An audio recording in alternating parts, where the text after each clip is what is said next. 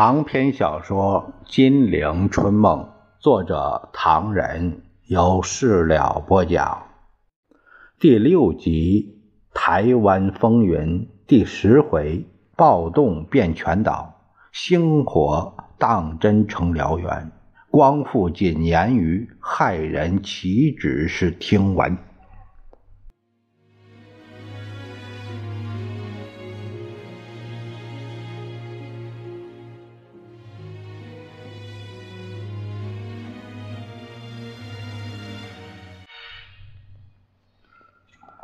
话说二八事件的起因及其发展，由于各方面意料之外。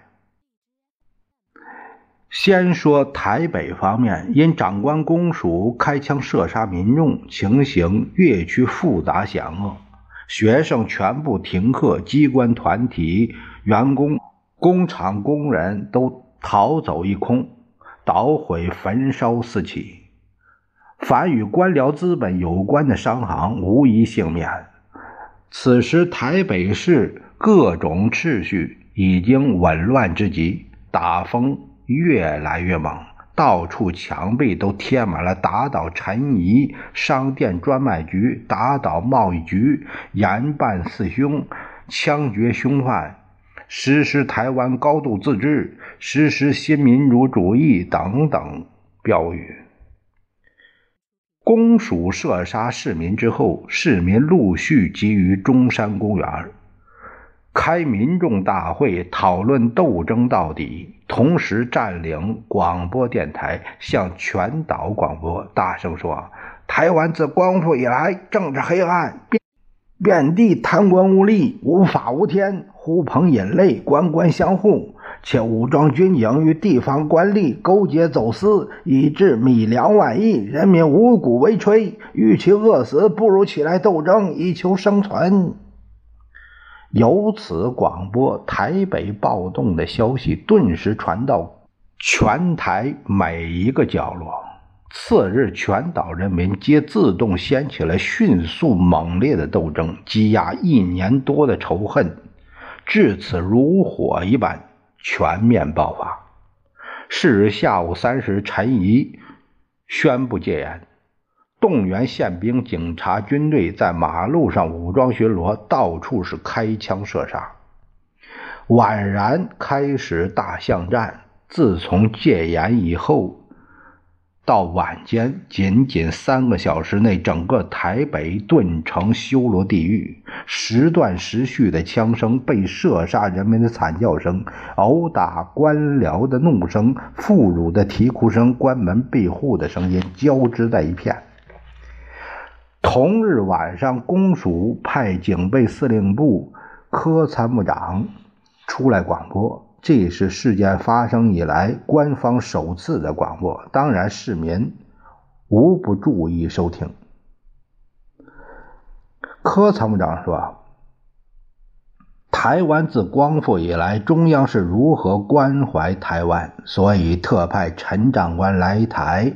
陈长官是如何爱惜台湾同胞？陈长官所有的施政方针。”及其一切措施都是为了台湾同胞们着想。至今，台湾的治安非常安定，产业也逐渐复兴，新台湾的建设已经踏入轨道。不料，昨晚因私烟茶纪元与烟贩间的一些误会，误伤人命。至此事件引起少数暴徒殴打外省同胞及焚烧公务文字物资，这是非常痛心的事。尤其使他痛心难过的，就是日本人和外国人看见我们兄弟相打，在旁边拍手称快。台湾同胞，大家想想，这是不是我们中国的不名誉？是不是台湾同胞的一大耻辱呢？其次。他报告下午与民众代表会见的经过，并宣布长官公署和警备司令部对此事件的处理方针：第一，对缉私肇事人犯决定依法严办，并严令以后不得再有类似事件发生；第二，少数暴徒因此事而发生越轨行为。以治危急治安，总司令部已经实施临时戒严，借以保护秩序，一恢复平静。此项戒严即令撤销。最后，他希望市民发挥过去的守法精神，遵守秩序，信赖政府，静待合理的解决。听了柯远芬的这一场官话，民众无不失望。因为柯远芬对于民众代表的要求完全没有诚意接受，只说依法严办，呃，甚且对于请愿的民众加以暴徒的帽子，对于合法的请愿谓之越轨行为，而以戒严令对付。至于稽查员的横暴及公署卫兵扫射请愿民众一事，只字不提，中央社则指鹿为马，颠倒是非。事后，庄家农先生做《愤怒的台湾》有详细的记载。这下面写道：三月一日，台北市到处都是军队、警察队、宪兵队、武装队的巡逻车，步枪、手枪、机关枪的枪声到处可闻。陈仪以为这样子秩序就可以维持了。但是马路上到处都是鲜红的人血，铁路员工、学生、商人都有死伤，被捕者也不少，一切交通都断绝了。学校罢课，工厂罢工，商店关门，市内各报社的外籍人士都走了，只因。秩序紊乱，无法出版。政府虽然下了戒严令，但是暴动不断的扩大到邻近的地方，更加趋于激烈。上午十时，市参议院邀请国大代表、参政员、省参议员等组织基烟血案调查委员会，并推选黄昭勤、周廷寿、王天登、林中等。为代表前往公署，向陈长官建议：一、立即解除戒严令；第二，被捕之市民应即开释；第三，下令不准军队开枪；第四，官民共同组织处理委员会；第五，请求长官对民众广播。下午五时，陈仪向全省民众广播声明。查缉私烟误伤人命的人，已交由法院严格审判。伤者治疗慰问，死者优厚抚恤，并说：从今晚十二时起解除戒严，为希望必须维持地方秩序和社会安宁。集会游行暂时停止，罢工、罢课、罢市、殴人及其他妨碍公安的举动不准发生。参加暴动的人释放时，邻里长需负责拒保，由参议员、国大代表、参政员推派代表与政府合组处理委员会。陈仪广播后，即派周一鄂、夫福相、赵连芳、包可勇、任显群五人代表政府参加处理委员会，协同处理善后。从此以后，台北方面一切问题都移来处理委员会处理了。但这是骗局，一方面接受代表的请愿，答应逞凶和抚恤死伤者；另一方面却禁止罢课。罢工、罢市、游行、集会等，又拉拢所谓国大代表、参议员、参政员等御用绅士出来欺骗人民，企图冲淡人民的斗争情绪和破坏人民的团结。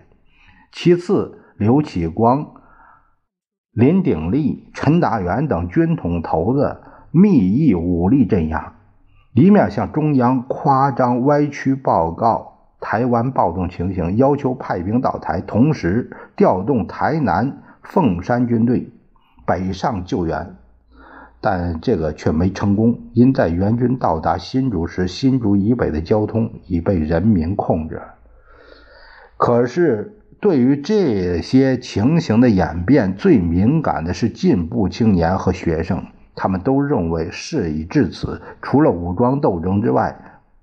不能达到最后胜利的。三月二日上午十时，国立台大、延平学院、法商学院、师范学院以及各中学院校高级生约数千名，集于中山堂举行学生大会，决议组织学生自己的队伍，以协力维持治安、整理交通，同时以备应付意外的突变。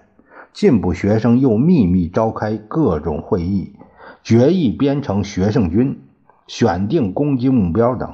可惜由于缺乏武器，又有处理委员会的吵闹和军统西西的捣乱妨碍，学生的计划终归于失败。基隆方面，二月二十八日傍晚发生暴动，群众袭击警察所，抢了许多武器，打阿山的风潮遍及全市。三月一日早晨，基隆要塞司令部宣布戒严，一切交通断绝，学生罢课，工人罢工，商人罢市，各机关公务人员却躲在屋子里不敢出来。家家户户都关门，街道上只有武装士兵在巡巡逻，基隆成了死城。从三月一日到三日，市内及四邻人民同军队的冲突时有所闻。一群码头工人袭击第十四号码头军用仓库，但被武装军队击退，死伤多人，都被投入了河中。三月七日。民众风闻蒋军和宪兵将来台湾镇压暴动，人心惶惶，于是青年学生都忙于准备抗敌，阻止登岸。是日，市内到处发现各种传单标语，打倒陈仪，要求台湾自治。同胞们，蒋军要来杀我们，大家要准备抗战，不可使他们上岸。也有报告。各地暴动情形的日文速报。台北县是这样情况：全省最先响应台北暴动的地方是台北县的板桥镇。二月二十八日下午，数百名民众包围板桥车站，拦截火车，车内发现逃走的官吏。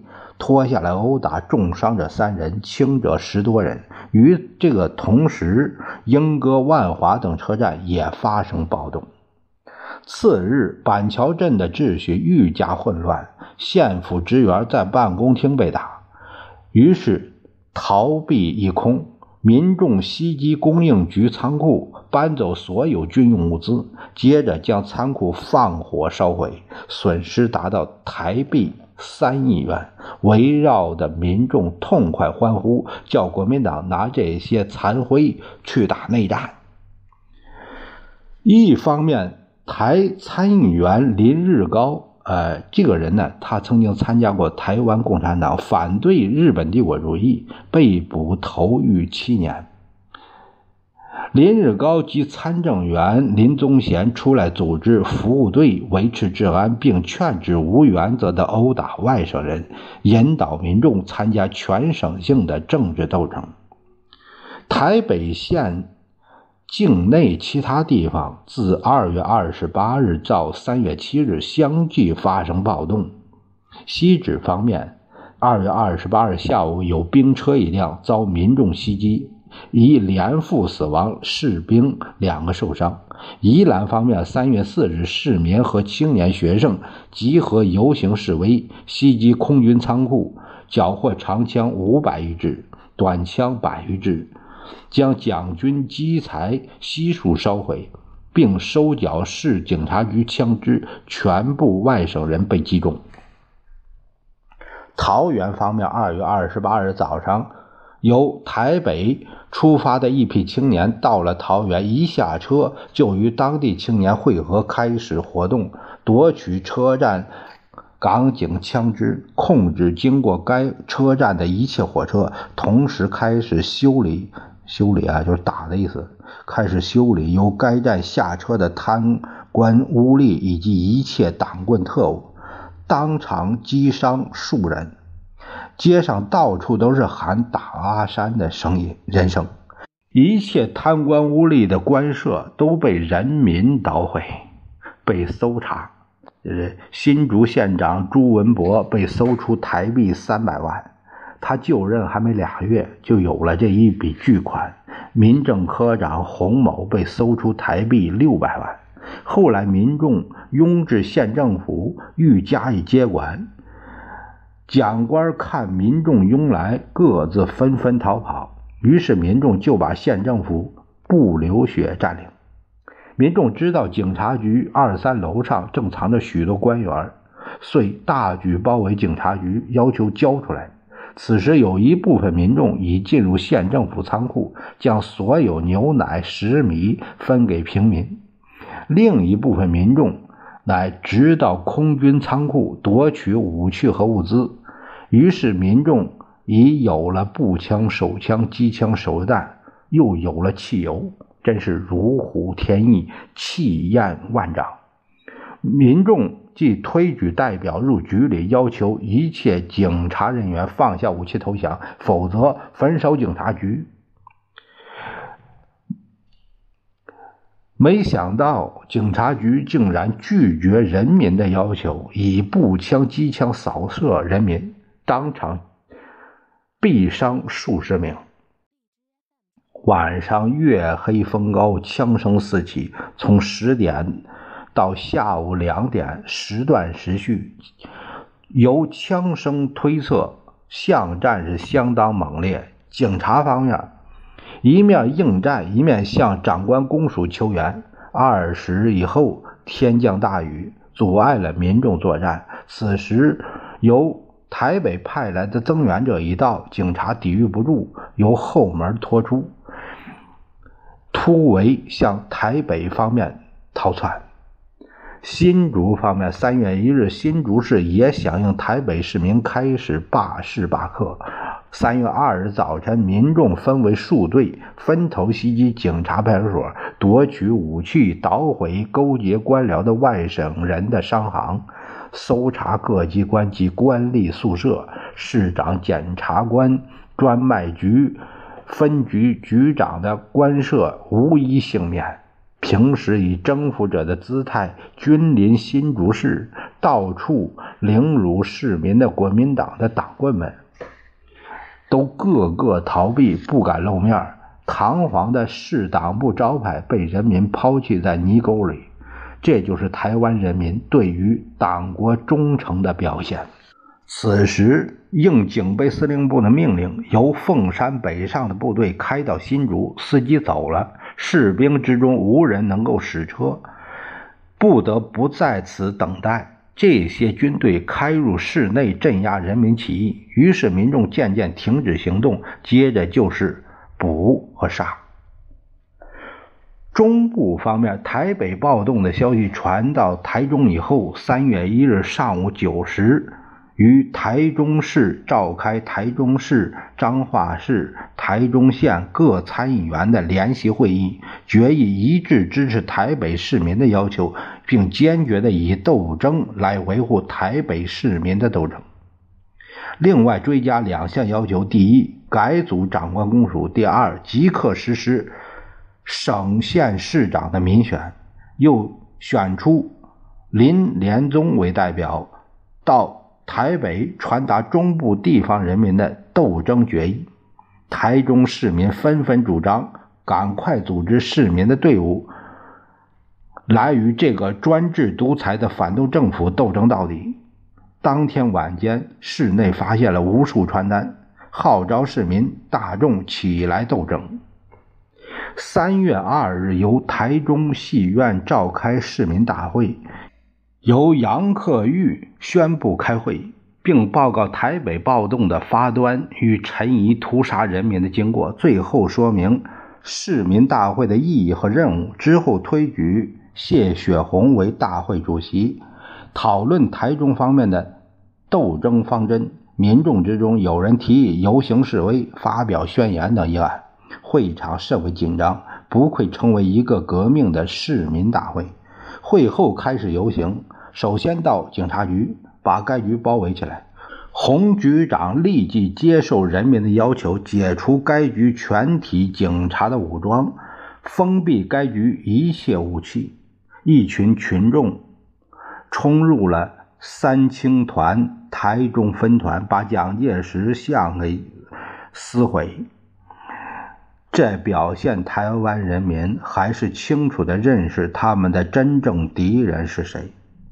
另一群民众包围了刘存忠的住宅。刘是台中市的接管专员，后为台中县长，同时兼任警备司令部的高级参谋。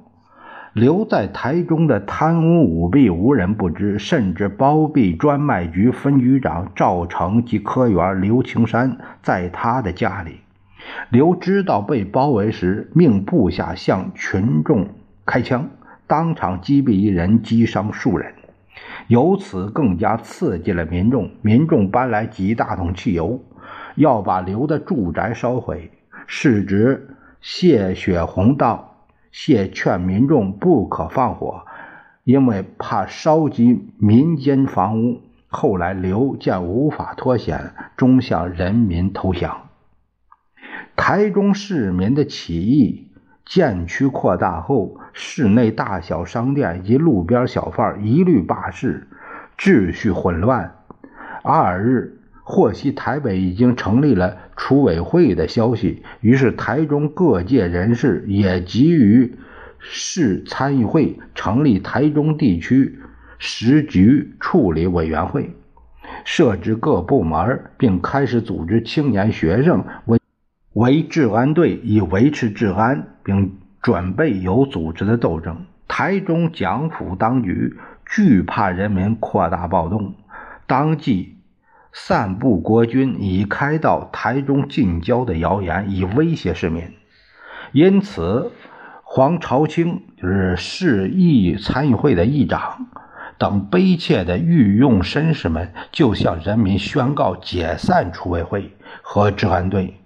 但一般青年却反对黄朝清的声明，而在谢雪红、杨克玉领导之下，以警察局的二十八支步枪和一百多把军刀，武装了几队青年，率先进攻临近蒋军小据点，收缴武器。一夜之间，青年的奋斗甚为成功。到天晓时，收缴一百多支步枪，三支。机枪以及许多军刀、手榴弹。青年武装部队占领广播电台，向中部地区广播各地起义的情形，并要求全中部地区实行战时体制和组织武装起来响应。经过一夜的战斗，台中市及近郊的军政机关已逐渐由人民控制。三月三日。于市民馆成立台中地区作战本部。早上集结在第三飞机场仓库，就是旧教化会馆的蒋军，竟侵入市区，以机枪扫射市民。武装青年也向蒋军进攻，在公园前面与蒋军展开巷战，民军一时不利。作战本部乃命令武装青年携带手榴弹登上屋顶，向蒋军攻击。因此，蒋军士兵溃败逃走。本日，市内各机关、工厂工人各组织治安队，而其他地方的人民武装获悉台中市的危急，也各派援军来助战，如彰化队、大甲队、丰原队、普里队、东市队、园林队、田中队、太平队等等。蒋军集中在第三飞机场仓库，从仓库内不断向来往民众开枪，因此作战本部即令学生队、独立治安队、彰化队、园林队及丰原队之一的部分协力围攻该处蒋军，直至午夜，蒋军才开始投降。本日，彰化市警察局的武装也被人民武装组织收缴，该局被人民控制。市内青年学生亦各自组织治安队，维持地方治安。蒋军第三飞机场官兵五百多人，看见人民武装力量浩大，不敢抵抗，派代表到作战本部投降。于是，台中市的蒋军全部被歼，所有俘虏皆被收容到台中监狱，等候人民政权的处置。战斗中逃避不敢露面的御用绅士，看见台中市将军正被肃清，就出来组织台中地区时局处理委员会，编成庞大的机构，大闹不休，又选任。前日本海军陆战队长吴振武上尉为中部地区人武部的指挥员。其后各种事实证明，这个军权的移动是御用绅士和蒋方特务分子的阴谋。从此以后，台中地区的人民武装就四分五裂，储委会已被特务分子所控制。对于其他地方的求援，不但予以拒绝，甚至企图瓦解中部地方的人民武装，予以妥协的方式和平解决事变。三月六日，一群优秀青年学生为了反对储委会的妥协，抗战到底，乃在谢雪红、杨克玉等领导之下，另编二十七部队，整编队伍，布置岗位。整备各种武器弹药、被服、食粮、医药等等，同时着手修理战车、高射炮、机关炮、迫击炮等等，以备作战。三月八日，由于频传蒋援军开道，一些人开始动摇，尤其是台中储委会的卑怯分子，纷纷提出辞职离岗。但二七部队得到自义嘉义方面。来的一批青年学生参加汽车运输队的工作非常活跃。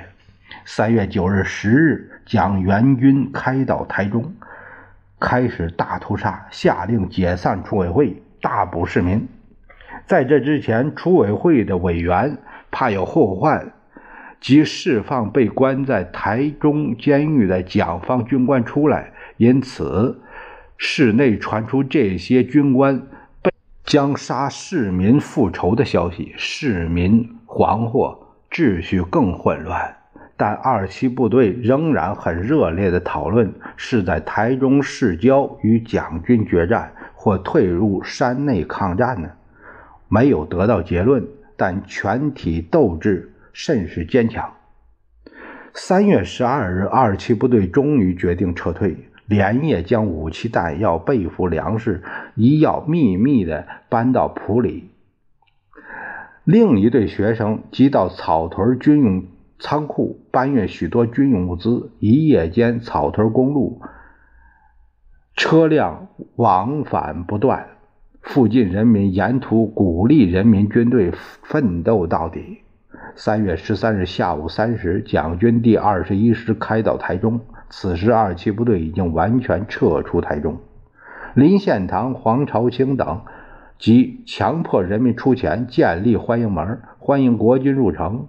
蒋军入城后，获悉有一千多人民武装退入府里，准备抵抗的消息，故不敢轻动，对市民也不敢实施屠杀、抢劫掠夺，也不敢像别的地方那样厉害。但军统和西西特务却趁势开始逮捕民众。二七部队占领普里，在这里设置该部队本部，准备与蒋军作战。蒋军二十一师幺四六旅四三六团到草屯地方，企图袭击普里，但被二十二七部队击退。二七部队旋即分别占领能高区署以及呃警察所。缴获机枪三挺，步枪三百多支，子弹数千发。蒋军则于同日分别进驻二水、集集、水里坑、日月潭、门牌潭等，企图围攻普里。是晚，二七部队首先进攻日月潭，途中俘获敌间谍三人。十一时许，攻占鱼池警察所。深夜二时，突然包围日月潭。向敌军投掷手榴弹，击毙三十多人，俘获士官三名。敌军败退到水里坑方面。三月十六日，草屯方面将军得到援军，大举围攻普里。因此，二七部队乃举全队的武装力量抗敌。上午十一时左右，两军接战，枪声漫山遍野。尽管众寡悬殊，人民军经过苦战，终因战斗意志强烈、战斗技术优秀，激战到黄昏时，击毙蒋军两百多名。结果，蒋军以十余辆兵车满载死伤士兵败退，人民军方面也牺牲八名，受伤数名。二七部队鉴于武器弹药无法供给，又两路受敌，不能与别的地方友军联络，故决议暂行化整为零，退到小梅地方，再渡河流继续斗争。这样结束了中部地方武装斗争。蒋军十七日获悉人民退出，使进驻普里。嘉义方面，三月二日，嘉义市也发生暴动，人民编成数队，分别攻击官舍、市长公馆，也遭到捣毁。之后再攻击警察局，获得不少武器。三日上午举行市民大会，组织嘉义处理委员会及防卫司令部。司令部下面有高山部队。海军部队、陆军部队、学生总队、海外归来总队、社会总队等等。下午，各部队合攻蒋军第十九军枪械库，经一点多钟的激烈战斗以后，完全占领，接受一切武器及军用品。此时，宪兵队和市政府大官。哎，都退到了东门的营房与蒋军会合。晚上九点，市民已经完全占领了市政府，台籍警察大部分也携枪参加了起义。市内以及近郊的外省人一千四百多名被民众扣留，临时把市参议会中山堂、市党部作为集中营，把这些官僚集中起来。四日早上，人民军各部队开始大规模进攻蒋军营房。营房里面，蒋军和宪兵支持不住，退到山上嘉义中学。至此，嘉义市的党政军各机关以及水道、电力、电报、广播电台、铁路交通均掌握在人民手中。这正是如此场面，举世少见。